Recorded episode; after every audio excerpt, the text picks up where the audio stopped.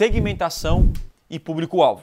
Primeira outra segmentação, locais. Tiago, eu invisto pouco. Ótimo. Quando você investe pouco, você deve focar no Brasil inteiro, no Google, sim ou não? E aí, galera? Sim ou não? Tiago, mas eu vendo o Brasil inteiro. E aí, você deve focar Brasil inteiro, sim ou não? Então, ó, mesmo que você venda Brasil inteiro, a rede de pesquisa do Google, ele é diferente do Facebook. Por quê? No Facebook você cria o público e o Facebook fala, cara, você vai atingir aqui 100 mil pessoas. Ótimo. O Google não. O Google não tem esse limite. Quem pesquisar vai encontrar o seu anúncio. Então, nesse caso, eu vou ensinar para vocês uma técnica super simples que é. Então, olha só, vamos lá. Olha que interessante isso aqui. Todo mundo aqui, primeiro, se você tem uma, uma, uma, uma pesquisa com seus clientes, você sabe, sei lá, 80% dos clientes compram da região tal. Sim ou não? Ah, a maioria dos meus clientes compram em São Paulo, em Rio de Janeiro. Cara, esse é o público que você vai investir. Esse é o público. Então, por exemplo, tem aqui o, o, o El, ele tem um, a esposa, a namorada dele tem um e-commerce e ele não divulga, ele investe pouco, acho que são 12 reais por dia, e ele não investe o Brasil inteiro. Ele investe São Paulo,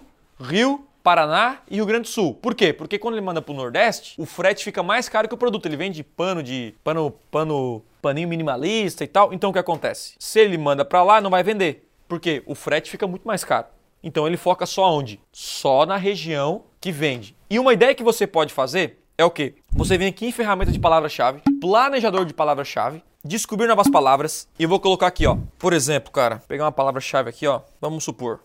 Deixa eu ver se vai sair aqui curso de Google Ads, alguma coisa em relação, a isso, vamos ver. Só para a gente mostrar aqui, ó, que quando você faz uma pesquisa, isso aqui, é, isso aqui já é para quem anuncia. O Google, o Google ele dá essa, essa vantagem, tá? Para quem já está no campo de batalha aí. Você coloca um termo e no termo aqui vai estar locais Brasil inteiro, tá? Aqui no termo nós temos o que? Dividir por locais. E aqui no, no, dividir por locais nós temos o que? As cidades que mais buscam esse termo. Os, aqui é, são estados, né? As cidades eu posso colocar aqui embaixo, tá? Então vamos lá. Quando eu coloco curso de Google, curso de Google Ads, 46% de quem pesquisa essa palavra-chave mora em São Paulo. São de São Paulo. Depois, Rio de Janeiro, 10%. Minas, 8, Paraná 6, Rio Grande do Sul 5 e assim por diante.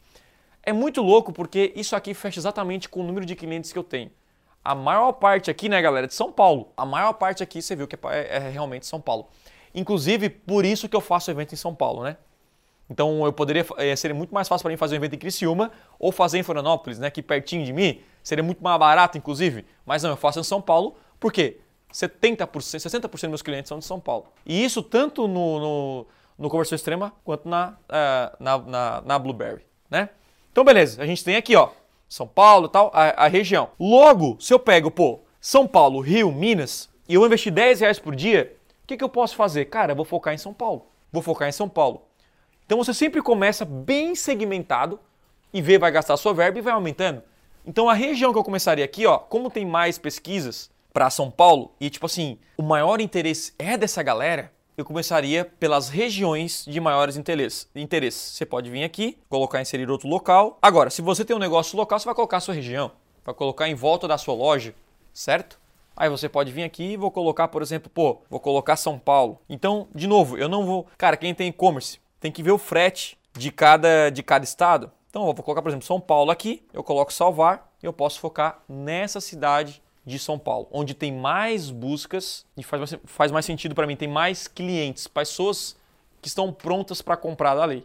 Tiago, para negócios locais que o Google, o Google, tem pouco volume de busca, você tem algum direcionamento nesse sentido? A gente. Essa, essa, essa pergunta do Rodrigo é bom. Cara, quando tem pouco volume, você tem que ampliar suas palavras-chave. Então, quanto menor o seu volume de buscas e mais apertado o seu local, mais amplo tem que ser as suas palavras-chave. Negócio local, ultra segmentação por região, como é que eu faço aqui? Legal, eu pulei aqui, ó, mas a gente pode fazer. Eu vou colocar aqui, ó, pesquisa avançada. Você vem aqui, ó, eu gosto de fazer o seguinte, eu gosto de colocar por raio e eu vou colocar, por exemplo, o CEP de uma, da, da empresa, tá? Ou você pode colocar o nome da cidade, mas eu gosto de colocar por CEP, coloca o CEP, a meta, e aqui você define, você pode definir, ah, eu quero 25 quilômetros em volta desse raio. Aí, ó, você coloca 25, show. Aí ficaria assim, né? Eu coloquei os dois aqui, mas enfim, esse é o raio que você faz.